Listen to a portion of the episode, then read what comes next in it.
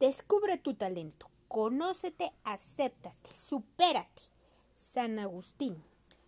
Accede a tu interior. Ahora ya conocer mejor qué es el talento. Es momento de descubrir cuál es el tuyo. Es probable que no sepas por dónde empezar. Si es el caso, no te preocupes por eso. Es completamente normal. Existen personas que nacen con un talento para descubrir su propio talento. Si eres una de estas personas, este capítulo no te va a conducir a algo que no conozcas ya. Sin embargo, te recomiendo que lo leas de igual modo, pues es probable que te ayude a ver tu propio talento desde una perspectiva distinta y posiblemente lo comprendas mejor que antes, o incluso puede que descubras talentos adicionales en los que no habías reparado. Y, en general, y más allá del talento, aprenderás un método muy poderoso y revelador para pedir ayuda y respuestas a tu subconsciente, que podrás aplicar en los más diversos ámbitos de tu vida. De todos modos, las personas que tienen facilidad para descubrir su talento no construyen precisamente un grupo mayoritario. Por ello, si no tienes ni idea de cómo empezar, debes saber que es solo lo más normal del mundo. Y en este capítulo está hecho para ayudarte. No tengas la menor duda de lo que tienes, de que tienes un talento y se encuentra en tu interior, en la más profundo de tu ser. Para acceder a esos niveles tan hondos es necesario derribar las barreras que impone la mente consciente, para así dejar que emerja contenido intuitivo desde tu subconsciente. Seguramente debes estar preguntando ¿cómo se hace eso? Y es muy buena pregunta, porque todo considerando que en nuestra trayectoria educativa ninguna asignatura nos ha enseñado a utilizar el poder del subconsciente. Para lograrlo hay cinco pasos a poner en práctica. Número uno, alcancen un estado de concentración elevada. 2. Plantéate las preguntas correctas. 3. Recibe las respuestas. 4. Toma nota de las respuestas. 5. Pon tus talentos por escrito. Son cinco pasos que no se dominan en 10 minutos, ni tampoco de un solo uso no te van a robar un tiempo excesivo, pero requieren que lo practiques con regularidad. Cada vez lo tendrás más controlado. El esfuerzo merece la pena, puesto que este proceso no solo te ayudará a descubrir tus talentos, también lo podrás utilizar para encontrar respuestas inspiradoras a preguntas que son importantes para ti. Veamos las instrucciones precisas para llevar estos cinco pasos a la práctica a través de las secciones siguientes. Paso número 1. Alcanza un estado de concentración elevada. Tal como se dijo el poeta y dramaturgo alemán Goethe, el talento se desarrolla en lugares tranquilos, el carácter en, en el tumultuoso curso de la vida. Y tenía mucha razón. Es importante salir al campo de batalla para cosechar éxitos y superarnos. No obstante, para que eso funcione, tienes que trabajar también en lo más importante que todas las batallas, la que se libra en tu interior. Esa es tu cruzada. El villano principal se llama ego. Para lograr derrotarle es importante que te retires del ajetreo cotidiano y que te enfoques tu atención hacia tu mundo interior y para encontrar tu talento se trata de hacer lo mismo. Cuando lo intentes, lo primero que va a encontrar, salvo que seas un experimentado meditador, es una auténtica tormenta de pensamientos, emociones, sensaciones físicas, recuerdos, imágenes, sonidos mentales, etc. Mientras ese bullicio interior se mantenga presente, no podrás establecer contacto con lo más profundo de tu mente. Es como si quisieras sentir los rayos del sol, pero hay una gran masa de nubes que lo cubren. Sabes que el sol está ahí tras las nubes, pero hasta que no logres despejar las nubes no podrás disfrutar de él. En esta metáfora, el sol es el subconsciente y las nubes son las numerosas distracciones que te impiden conectarte con él. La práctica de la concentración es el camino para lograr. Básicamente consiste en focalizar tu atención consciente en único propósito. y mantenerla allí durante largos periodos de tiempo. La concentración tiene un poder enorme. Para comprenderlo, te propongo tomar un símil de una hoja de papel expuesta al sol. En principio, no ocurre nada en espectacular. Los rayos del sol se hallan dispersos y, con mucho, logran elevar sutilmente la temperatura de la hoja. Sin embargo, si utilizamos una lupa y concentramos la luz solar en un punto, podemos llegar a quemar la hoja. En otras palabras, los rayos que dispersan apenas logran efecto, multiplican enormemente su potencial si lo concentramos en un punto. En la mente ocurre lo mismo. Utilizamos energía mental durante todo el día, pero de una forma dispersa por completo, dando saltos de un lugar a otro. Pero si aplicamos la concentración es como si utilizáramos una especie de lupa mental y focalizáramos el poder de esa energía en un único propósito multiplicado enormemente su poder. Hay muchos posibles objetos que puedes emplear con esta práctica. Por encima de todos, se recomienda utilizar tu respiración. La razón es que se trata de algo que siempre llevas contigo desde que naciste, allá donde vayas. Además, está conectada con el momento presente. Respira. Es sinónimo de vida, de lo que está ocurriendo ahora mismo. Por si fuera poco, está conectada con tu cuerpo, mente y emociones. Si tu mente está agitada con un problema, tu respiración tendrá tendencia a agitarse también. Algo similar puede pasar si experimentas emociones fuertes. Por lo tanto, la respiración puede sentirse en el cuerpo, por ejemplo, a través de la expansión y contracción de tu pecho y abdomen. Cuando el cuerpo se encuentra en tensión, la respiración suele agitarse de forma acorde. Todo ello no podrá ser de otro modo, puesto que tu cuerpo y mente, emociones son parte de una misma cosa y están interrelacionadas. La respiración se halla hundida a todas ellas. Asimismo, podríamos decir que tu respiración tiene un pie en el mundo consciente y otro en el inconsciente. Prueba de ello es que en cualquier momento puedes decidir Respirar de un modo determinado, reteniendo el aire, aumentando el ritmo o inhalando con plenitud. Esto significa que tienes el control voluntario y consciente sobre tu respiración.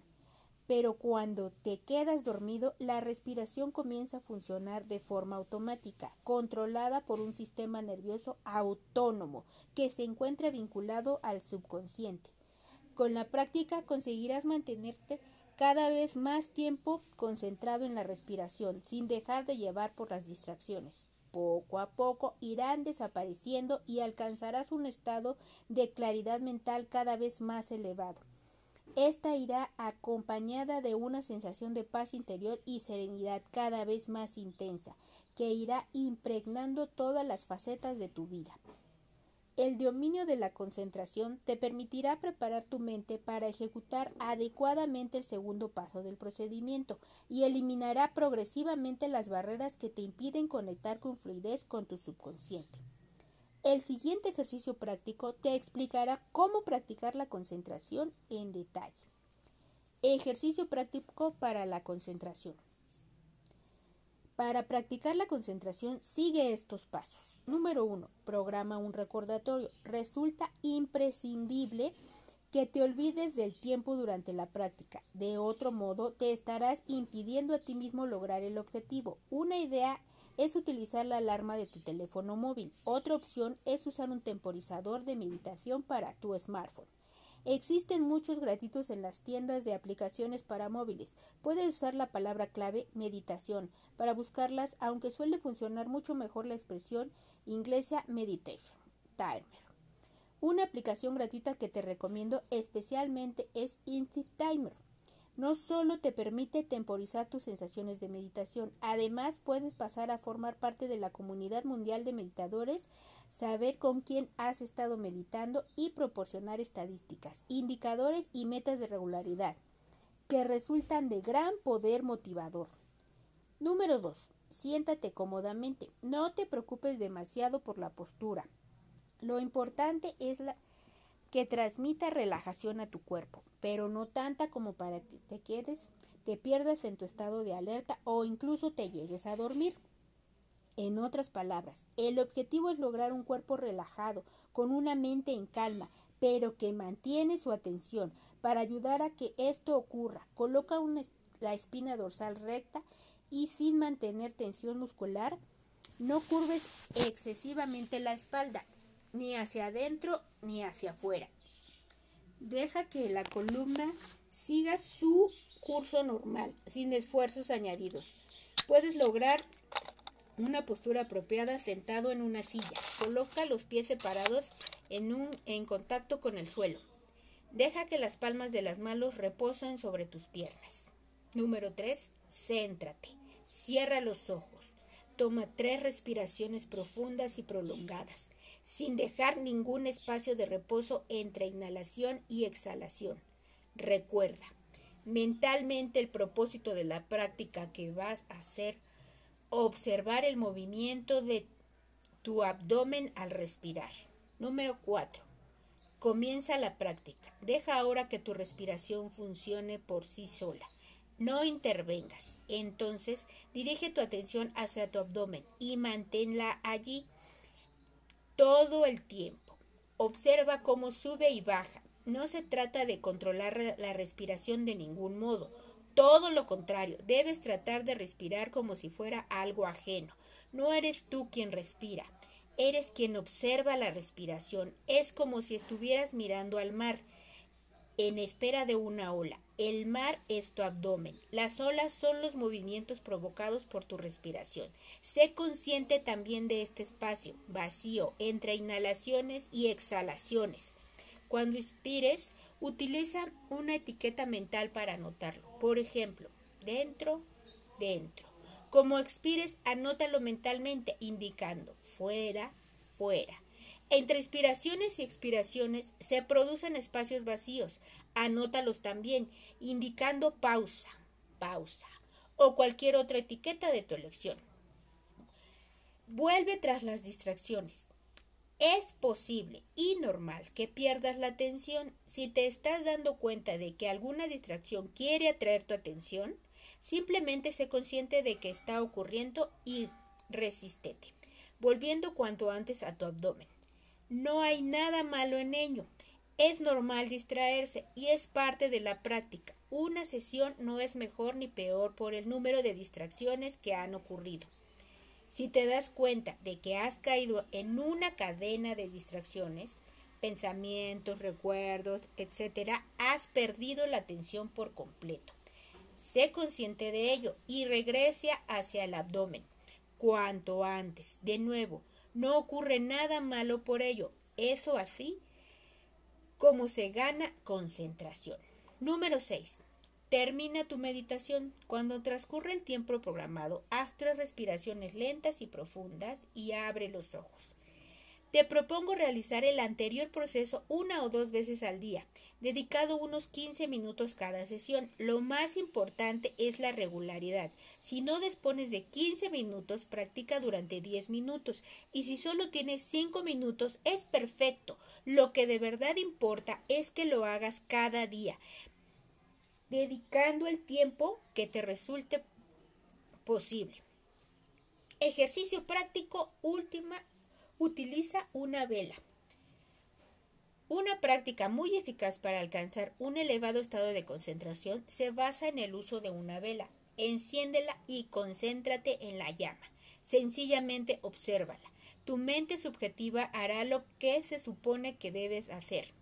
Juicios, interpretaciones, etc. Tan pronto ocurra, insiste en volver en plano objetivo, que consiste en observar la llama de la vela. No intentes predecir qué movimiento vendrá a continuación. Tampoco recuerdes cómo se encontraba la llama momentos atrás. Sencillamente permanece con tu vista clavada en la llama. Por supuesto, puedes parpadear. Comprenderás el entrecomillado anterior tan pronto lo intentes, ya que sobre todo al principio apreciarás que no es tarea sencilla, pero merece la pena hacerlo pues cada intento supone un gran paso en cuanto a concentración, incluso si la mente no deja de interrumpirte. En particular, si es alguna ocasión te resulta imposible, concéntrate en tu respiración. Te aconsejo empezar por unos minutos este ejercicio. Paso número 2. Plantéate las preguntas correctas.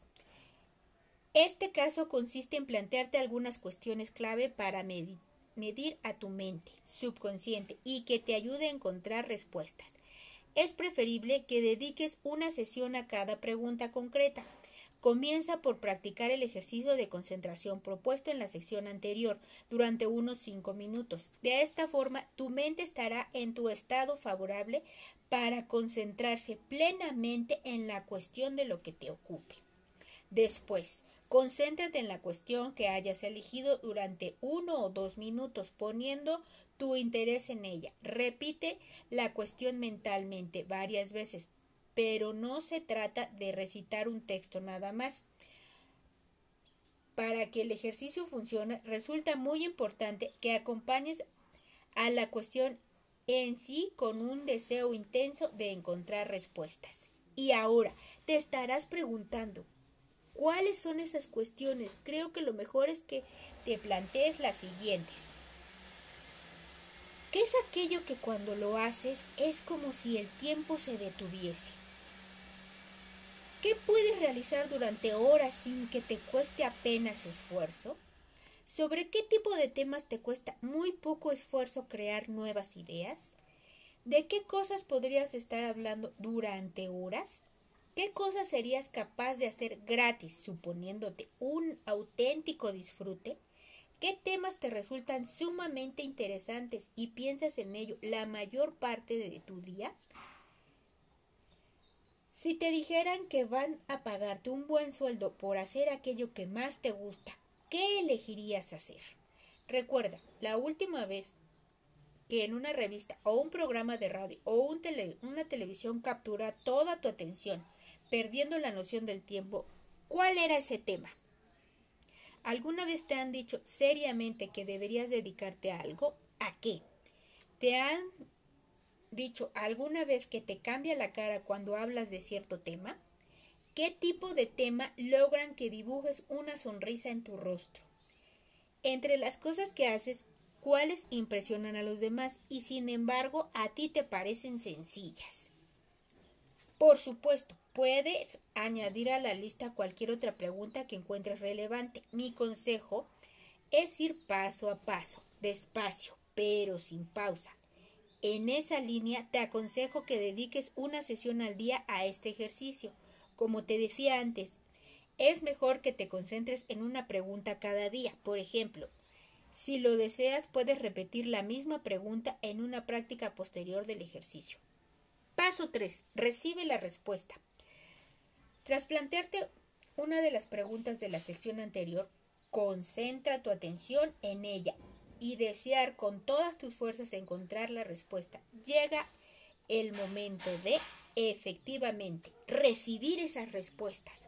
Para ello es necesario que te sitúes en ese estado completamente abierto y receptivo. Antes te pediría que concentraras la mente en un único objeto. Primero la respiración para concentrarte y luego la pregunta que te ocupa. Ahora, te pido que hagas lo contrario. En lugar de centrarte tu foco mental sobre un único objeto, excluyendo cualquier otra cosa, se trata de que lo abras por completo, dejando entrar cualquier tipo de experiencia. Debes mantenerte abierto y con curiosidad ante cualquier fenómeno que aparezca. Para ilustrarlo, imagina que te apasionan los pájaros y estás correctamente instalado en un lugar, a la espera de que aparezca un ejemplar único que llevas años esperando observar. Si cualquier otro tipo de pájaro aparece, no le prestarás demasiado interés, ya que no es el que estás buscando. Sin embargo, cuando llegue ese esperado ejemplar, tu atención se centrará por completo en él. Esta forma de observar es similar a la práctica de la concentración, donde un objeto acapara toda la atención y el resto de posibles objetos constituyen distracciones a evitar. Ahora, imagina que no estás buscando ningún tipo de pájaro en particular. Tienes mucha curiosidad por saber cuál será el próximo que aparecerá en tu camino de visión. Cuando aparece un pájaro, lo observas con toda tu atención y disfrutas al máximo de ese momento. Cuando el pájaro levanta el vuelo, tu atención continúa completamente abierta, alerta ante la aparición de algún nuevo ejemplar con la misma curiosidad que sentías antes. Si aparece algo que no es un pájaro, por ejemplo, un gato, lo descartas de atención, ya que se trata de una distracción. Este ejemplo equivale a la atención receptiva, mucho más abierta que la concentración, pero todavía no lo suficiente. Aún existen objetos que suponen distracciones. Finalmente, imagina que haces lo mismo, pero en lugar de estar a la espera de las aparición de un pájaro, te mantienes a la espera de la aparición de cualquier cosa, de cualquier tipo. En este caso, si aparece un gato, lo observas a él con la misma intensidad y curiosidad que lo harías con el pájaro en el ejemplo anterior. En este ejemplo equivale la actitud completamente receptiva que te invito a adoptar para recolectar información sobre tu talento en general te servirá para obtener información procedente de tu subconsciente relacionada con cualquier otra cuestión que desees plantearte. Para lograr dicha actitud puramente receptiva, la práctica de la atención plena o mindfulness te resultará de gran ayuda. Al mismo tiempo, tiene infinidad de beneficios para tu salud y para tu vida cotidiana. Sin duda, se trata de un auténtico entrenamiento para la felicidad, la tuya e indirectamente de los que te rodean. Hablar sobre la atención plena y cómo practicarla requerirá de una extensión considerable. De hecho, me haría falta un libro para cumplir con tal propósito que se escapa del alcance de este trabajo. Te recomiendo aprender sobre el tema y leer libros al respecto por fortuna, existen muchas y muy buenas obras en el mercado centradas en el asunto que además se encuentran fácilmente accesibles.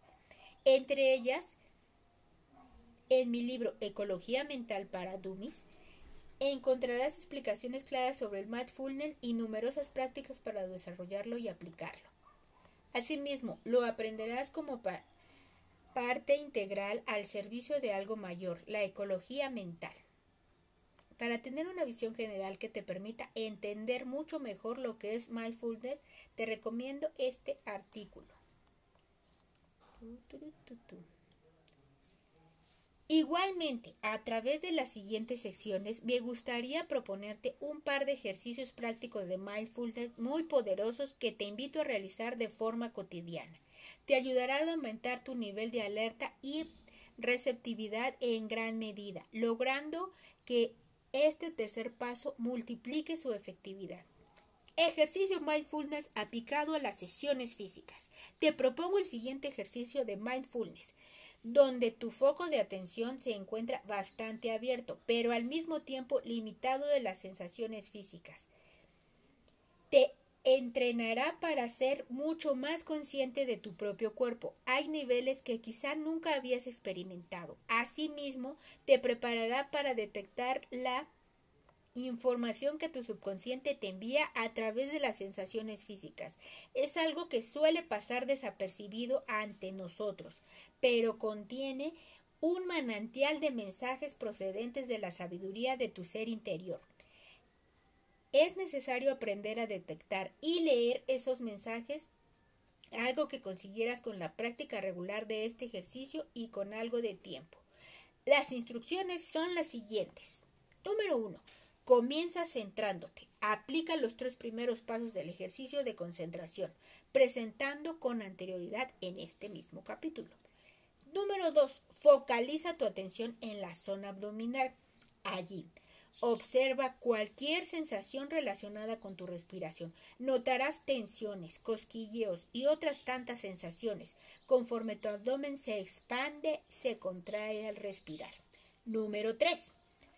En cuanto notes que alguna sensación física acapara tu atención, déjate llevar hacia ella. Focaliza la zona en cuestión. Por ejemplo, una franja de tu brazo en la sientes un hormigueo. Céntrate en ella y observa lo que allí acontece. Si la sensación es cambiante, pulsante, se desplaza o vibra, pongamos por caso, déjala evolucionar y obsérvala con atención y curiosidad. Puedes utilizar, si lo deseas, una anotación mental como hormigueo, hormigueo, picor, picor, temblor, temblor, calor, calor, etcétera. No intentes que se vaya si es desagradable. Tampoco desees que se quede si es agradable. Limítate a observar la sensación como quien contempla una película en una pantalla. Tú no controlas la película, sino que eres un espectador. Sé el espectador de esa sensación. Déjate evolucionar sin intentar cambiarla. Al principio esto puede resultar complicado, pero no desesperes. Es normal y con la práctica lo terminarás logrando. 4.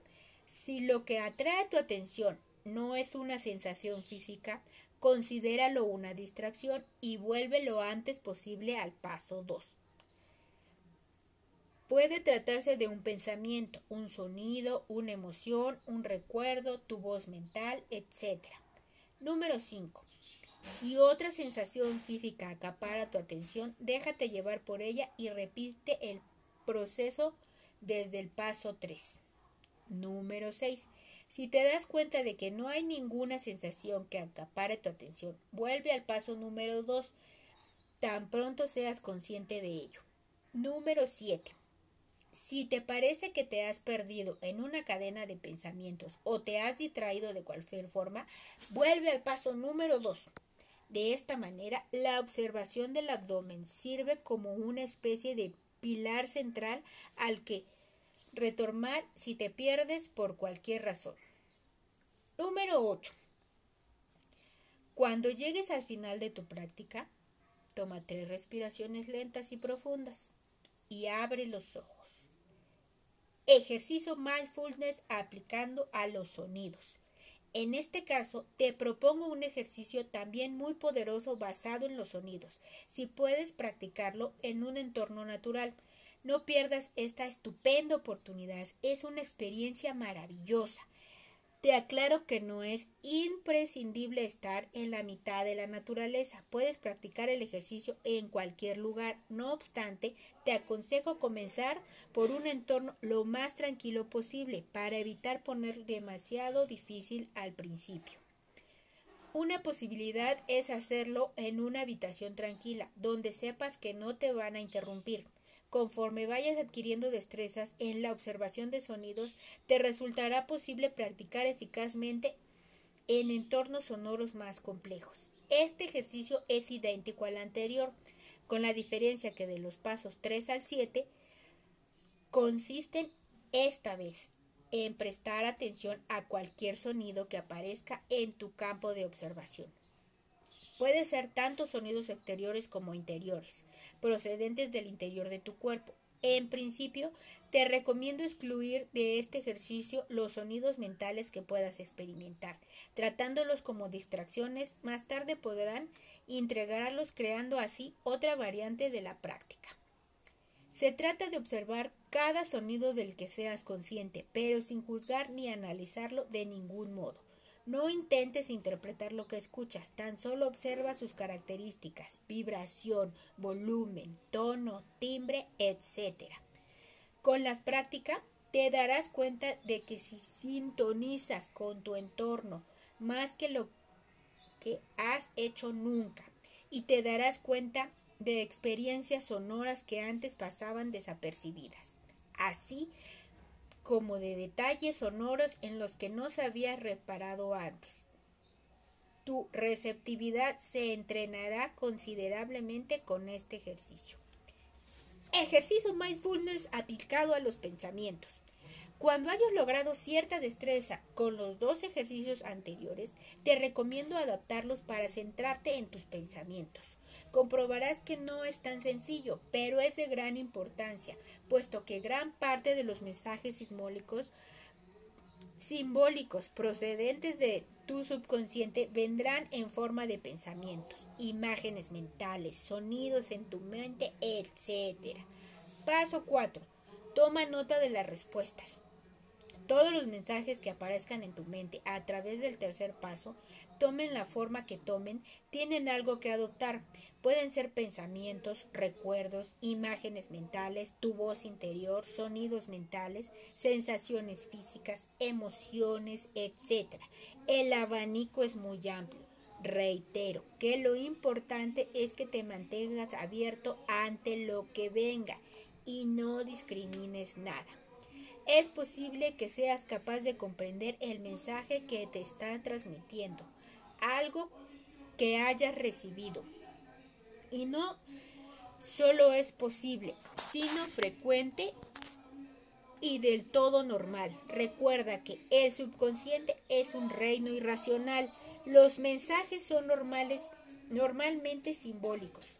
Contienen mucha más información que mil palabras pero en un formato distinto al que estás acostumbrado en el día a día.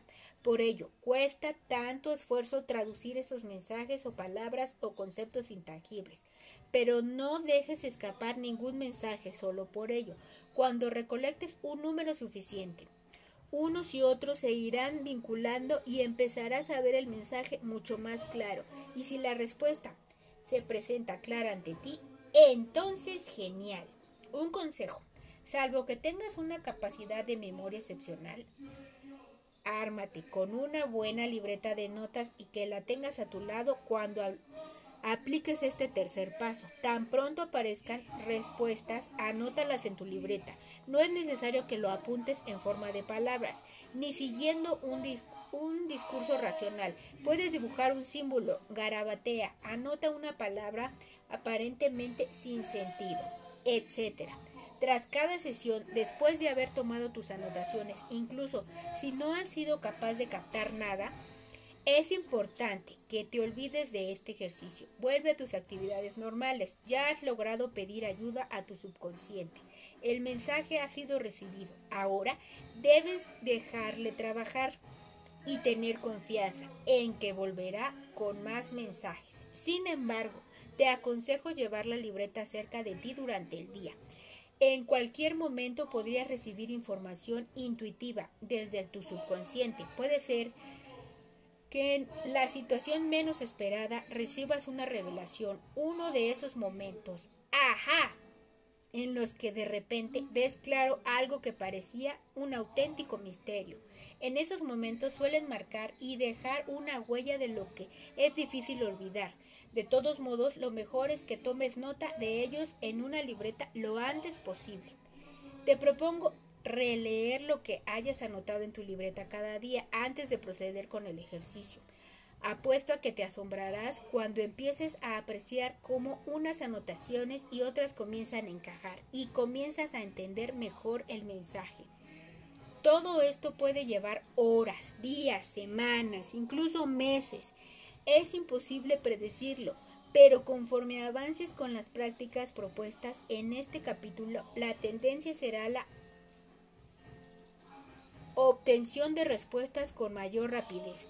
En todo caso, la paciencia debe ser el eje central. Paso número 5. Pon tus talentos por escrito.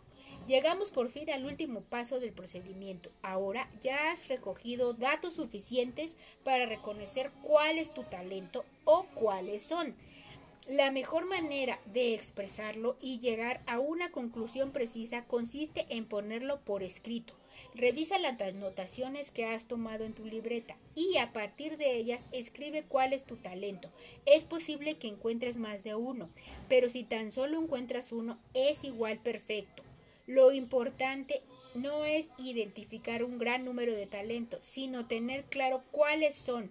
cualquiera que sea su número. Por ejemplo, imagina que en tu libreta anotaste un icono representando una cara sonriente, la palabra humor, un esbozo con varias personas sonrientes. En este ejemplo real de una persona con quien compartí este ejercicio, como seguro que ya has anticipado, el talento de dicha persona es hacer reír y sonreír a los demás. Parece tan obvio que rosa lo evidente. No siempre es tan fácil, pero cuando llegas a este quinto paso, no suele resultar excesivamente complejo determinar cuál es tu talento. Esto se debe a que el esfuerzo más importante y la parte más compleja ya la has superado en los cuatro pasos anteriores. Si no es el caso, no desesperes, toma el tiempo que necesites para descifrar los mensajes que has recolectado. Si así no lo consigues, repite el ejercicio recopilando todavía los mensajes. Recuerda que no hay ninguna prisa. Este ejercicio lleva su tiempo y debe realizarse con paciencia. En el caso del ejemplo, anotarás en tu libreta, mi talento es hacer reír y sonreír a otras personas. Cuando hayas concluido el ejercicio, te recomiendo que leas cada día esa frase. Te ayudará a conectar con tu talento y facilitará que se expresen por sí mismo este día a día. La pasarás así un mensaje al subconsciente y te ayudará con más poder a desplegar tu talento en todo lo que haces. Ahora, que ya has descubierto tu talento, o estás a punto de hacerlo, es el momento de pasar a algo más trascendente. Conectarlo con algo superior que guíe tu vida y le confiera sentido. Todo esto lo aprenderás en el próximo capítulo. Gracias. El principal enemigo del verdadero talento. Cuando me olvido de quién soy, llego a ser lo que podría ser. Lao Tse. Ejercicio práctico. ¿Quién soy? Siéntate cómodamente y con la espalda recta. Cierra los ojos. Toma tres respiraciones lentas y profundas. Y plantéate mentalmente la siguiente pregunta. ¿Quién soy? Mantente en este estado receptivo, como aprendiste en el segundo capítulo del libro. ¿Qué respuestas acuden a tu mente?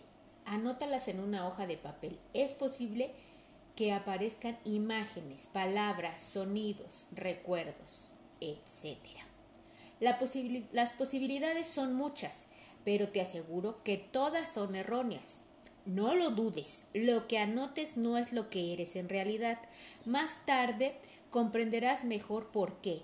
En todo caso, te explico que tu esencia, tu ser interior, es algo que no se puede describir con palabras de forma exacta por lo cual no puedo ayudarte mucho a conocerlo desde estas líneas, que, como texto que son, resultan limitadas. Sin embargo, al ego sí que no podemos aproximar en buenas medidas con palabras, y ese es el objetivo de este capítulo.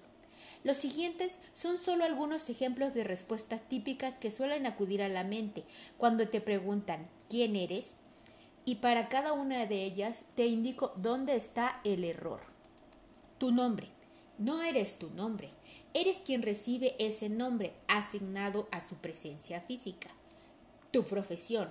No eres tu profesión, eres quien ejercita esa profesión. Tu cuerpo. No eres tu cuerpo, eres la esencia que anima a ese cuerpo. Tus ideales. No eres tus ideales, eres quien define esos ideales. Quizá dentro de unas décadas pienses muy distinto. Eso puede que te convierta en una persona distinta, pero no en un ser distinto. Tu cerebro no eres tu cerebro, eres quien utiliza tu cerebro y se le confiere la capacidad de pensar y te permite tener conciencia de ti mismo.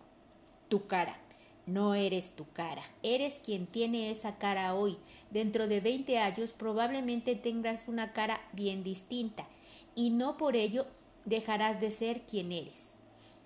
El cargo que ostentas. No eres tu cargo, eres quien ostenta ese cargo hoy a través de un acuerdo entre seres humanos cuyas existencias tiene poco o ningún sentido más allá del plano material. Los cargos no son eternos y el día que cambies de cargo o es tu actividad, no dejarás de ser quien eres, en esa esencia. Tus creencias. No eres tus creencias, eres quien sostiene esas creencias. Es perfectamente posible que en un futuro te aferres a otras creencias, valores y principios muy distintos. El enemigo interior. Respondas lo que respondas, siempre se podrá poner en entredicho. Es obvio que lo que eres realmente trasciende todo lo que puedes definir con palabras. Es claro que cuando te has preguntado quién eres, no es tu ser el que se ha respondido. Entonces, ¿quién ha sido? Sea lo que sea, lo que hayas anotado, quien ha respondido es tu ego, es tu concepto mental del que llamas yo, eso que te convierte en una entidad separada del resto del mundo. ¿Qué pasará a ser el no yo? Te invito a reflexionar lo siguiente. Si no existiera ese concepto, jamás te llevarías mal con nadie, nunca podrías haber tenido riñas o situaciones tensas con otras personas, puesto que no habría otra entidad, personas o en este caso, separadas de ti, serían como hacerte un daño a ti mismo. Sin embargo, eres un ser humano y, por tanto, como todos, tienes un ego. Esto te confiere la sensación de que las demás personas son algo separado de ti tengo tener ego. Tampoco es terrible dentro de una correcta medida. Te convierte en una persona con determinadas características. Te dota de una personalidad única y hace que la experiencia humana sea interesante. Pero cuando se trata de cierta línea, el ego te empujará para que lo hagas. Los problemas empiezan a aparecer tu falso yo te invitará a luchar contra otros egos y a crear la máxima diferencia posible. Te motivará para que desees poseer cuanto más, mejor. También para que te pongas a la defensiva y que nadie te quite lo que crees que es tuyo. Igualmente, te pondrá a la defensiva para evitar que otras personas te superen en aquello en lo que crees merecer la superioridad. Y como estos ejemplos, mil más. El ego se aferra a todo lo que es falso, fabrica pensamientos que aseguran su supervivencia, pero que no son ciertos. De hecho, esos pensamientos suelen estar en conflicto con las leyes del universo. Toma como ejemplo la posición. Uno de los verbos del ego es tener. El ego se alimenta de las tendencias para diferencias y distanciarse de otros egos. Pero las posiciones no existen realmente. En el universo nada tiene propietario. Eso solo existe en la mente del hombre y bajo sus leyes, inventadas por su mente y que solo tiene validez en ella. Para que fuera posible poseer algo, sería necesario que existiera una entidad que posee un ego y un yo y un objeto poseídos. Es decir, sería obligatorio que existiera una separación de al menos dos entidades diferenciadas. Pero esto es imposible, ya que el universo es un todo inseparable. Y esto no es una idea de una nueva era, se deriva incluso de la física cuántica. Para poseer debería ser capaz de fragmentar el universo, algo imposible. El ego es el responsable de todo el sufrimiento humano. A cualquier nivel es el causante de que mires un mapa del mundo y lo veas dividido. Es el causante de todo conflicto humano. Detrás de cualquier guerra se oculta el ego. No obstante, ten en cuenta que hablo de sufrimiento, no de dolor, que es algo distinto. Otra de las falsas ideas a las que se aferra el ego es la del tiempo psicológico. El ego necesita del ayer y del mañana para existir, pero es algo alérgico a la hora. En el momento presente el ego muere. ¿Por qué? Muy sencillo, si conectas con el instante actual, la conciencia objetiva y subjetiva desaparecen y, por ello, el ego no tiene soporte sobre el que existir. El ego no es material, ni siquiera es una parte física de tu cerebro. Al menos en el momento de escribir estas líneas no existe prueba alguna de lo que sea. Por muy grandioso que sea el cerebro, no deja de ser finito y material, pero la mente es infinita e intangible. El ego se encuentra precisamente en esa última parte. Necesita de tu mente para existir, especialmente de tu mente subjetiva y sus funciones como la memoria, el razonamiento, la imaginación. Lo puedes comprobar a través de la meditación, en particular con la concentración. Te remito al segundo capítulo donde encontrarás ilustraciones prácticas y precisas. Cuando alcanzas un estado de elevación, de elevada concentración, puedes llegar a conectar con el momento presente. En este estado, la mente subjetiva no invierte y puede conseguirte en una experiencia directa de su ser interior y de la ausencia de ego. Obviamente, lo anterior requiere de mucha práctica, pero es posible y se puede comprobar por experiencia directa. Sin entrar en complicadas explicaciones ni en terminología especializada, podríamos decir que hay dos partes diferentes en la mente consciente, una parte objetiva y una subjetiva. La conciencia objetiva trabaja con la información recibida a través de nuestros cinco sentidos. Maneja esa información tal y como la recibimos a través de nuestros sentidos y del procesamiento que el cerebro realiza sobre ella que no necesariamente se corresponde con las cosas que son realidad, puesto que nuestra conciencia objetiva no sufre juicios ni interpretaciones por esa fase de nuestra mente consciente. Insisto en el hecho de que no podemos decir estrictamente que esa fase de la mente sea capaz de capturar las cosas tal y como son realmente, puesto que nuestros sentidos no son perfectos pueden engañarnos y, además, no pueden recibir toda la información que existe ahí afuera. Por darte un ejemplo, si consumes un caramelo de menta y eucalipto fuerte y después bebes un vaso de agua tibia, sentirás que el agua está helada. Cuando no es así, el agua está como está, tibia, mientras que tu interpretación de ella es la que adquieres a través de tus sentidos y tu conciencia objetiva, que ha sufrido una alteración. En, nuestra, en nuestro exterior todo es un océano de vibraciones. Por ejemplo, los sonidos son vibraciones de precisión, que dependiendo de sus frecuencias dan lugar a distintos tipos de sonidos.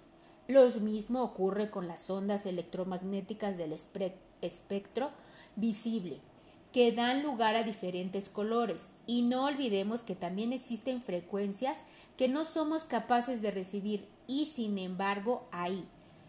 Por ejemplo, los ultrasonidos. Después entra en juego la parte subjetiva de nuestra mente, que, tras todo un proceso previo de información que le llega, interpreta lo recibido, mientras que la mente objetiva es capaz de percibir el territorio. La mente subjetiva constituye un mapa de territorio. Cada persona es distinta y tiene distintas vivencias, recuerdos, valores, principios, creencias, etc. Por esa razón, ante un mismo territorio, diferentes personas constituyen un mapa de territorio diferente, es decir, distintas interpretaciones de lo mismo. Es esa parte subjetiva en la que se oculta el ego. Ahí encuentra las herramientas adecuadas para hacerlas suyas. Hay una de mis frases que hasta ahora ha resultado de un gran impacto inspirador en mis conferencias, artículos, tweets, etc. Dice así, ¿cómo actuar desde mi alma dejando actuar desde el ego? Enlazado con la idea central de este libro, si quieres que tu talento fluya desde el alma, debes impedir que el ego sea quien lo controle. Solo así conseguirás que tu talento se convierta en un éxito y felicidad. Recuerda lo que te comentaba al finalizar el capítulo anterior. Ahora que ya has llegado hasta el origen de tu talento, es momento de poner las cosas fáciles para que se manifieste de forma natural y fluida. Y un primer e importante paso consiste en abrir la tapa que impide que fluya. Esa tapa es el ego. Ejercicio práctico. El ego es subjetivo. Es posible comprobar en la práctica y por ti mismo que el ego se aprovecha de tu mente subjetiva para asegurar su supervivencia. La forma de hacer es eliminar por un tiempo esa parte subjetiva y verás que el ego desaparece. Cierra los ojos. Haz un par de respiraciones profundas y recuerda una situación que hayas vivido. De esas que te lograron sacar de tus casillas, de esas que lograron en ti lo que vulgarmente llamamos hervir la sangre. El objetivo es que vuelvas a reproducir de nuevo ese malestar interior. Si la situación ha ocurrido recientemente, mucho mejor. Para tomar un ejemplo, imaginemos que alguien te ha humillado injustamente en público hace unos días. Esa sería una situación ideal para utilizarla con este ejercicio. Revive la situación mentalmente hasta que te sientas igual de mal que cuando sucedió. Cuando lo logres, realiza 10 respiraciones muy lentas y profundas y repite el ejercicio de meditación basado en los sonidos que aprendiste en el segundo capítulo del libro alargando durante unos 15 minutos. Lograrás desconectarte de esa desagradable sensación y recobrarás la paz interior. Si ya tienes práctica con el ejercicio, lo conseguirás mucho antes y con mayor efectividad habrás conectado a nivel objetivo con algo que está sucediendo alrededor, los sonidos. En esta meditación no interviene la mente subjetiva, que juzga e interpreta, no está creando un mapa de territorio, la interpretación de lo que oyes.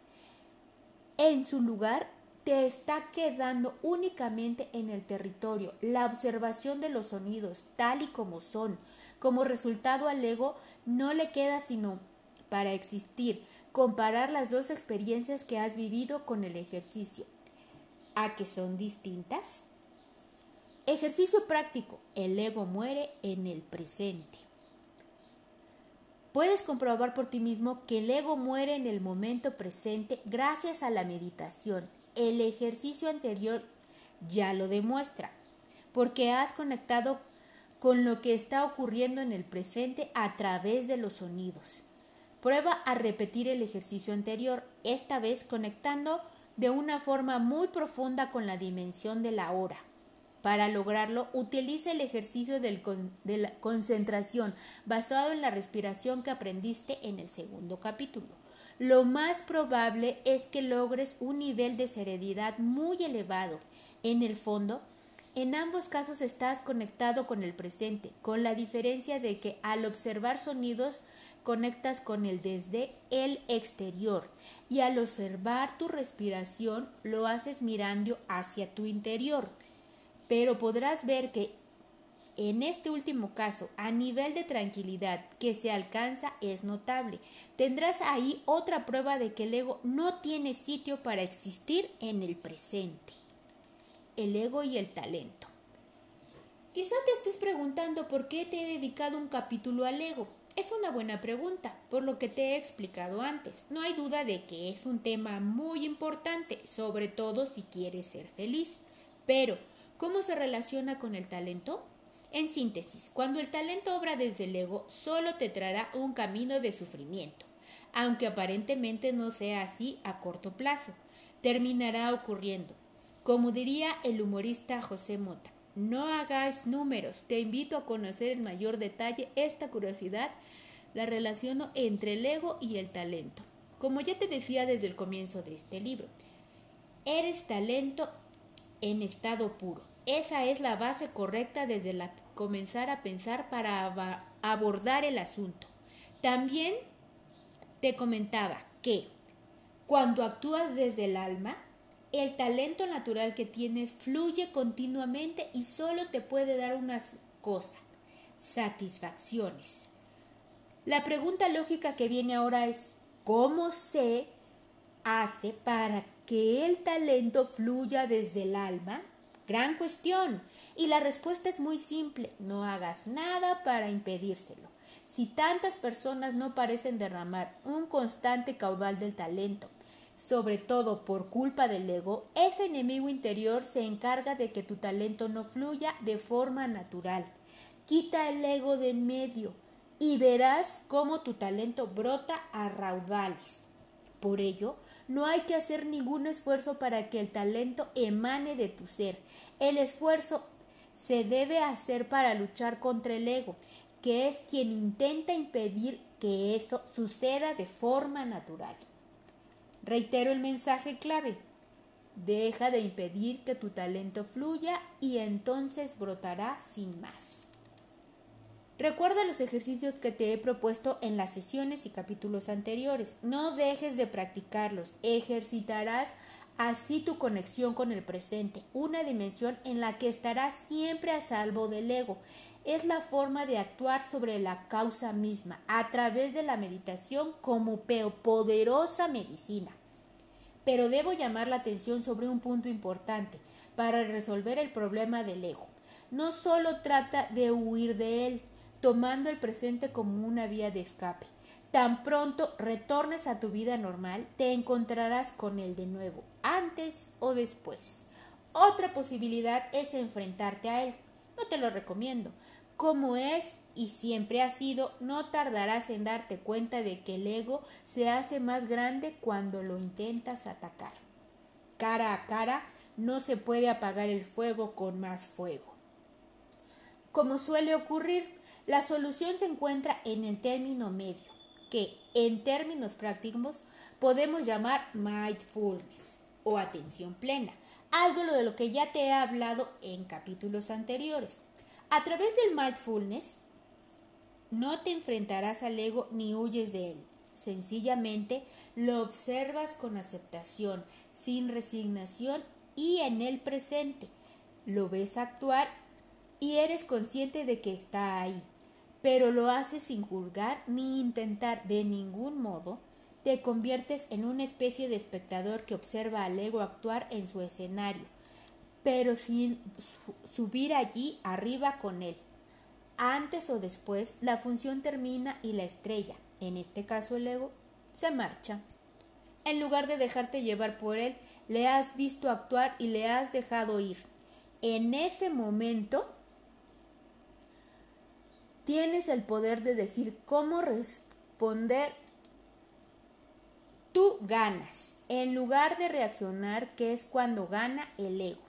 Pero para tener una solución completa para el problema del ego, aparte de actuar sobre él, la causa del sufrimiento, también es importante aplicar una acción complementaria y actuar sobre sus efectos destructores. En este capítulo nos hemos concentrado en atacar las causas. Como conclusión, no puedo dejar de recomendarte que practiques la meditación con regularidad, ya que así apaciguarás el ego y dejarás una menor margen de actuación.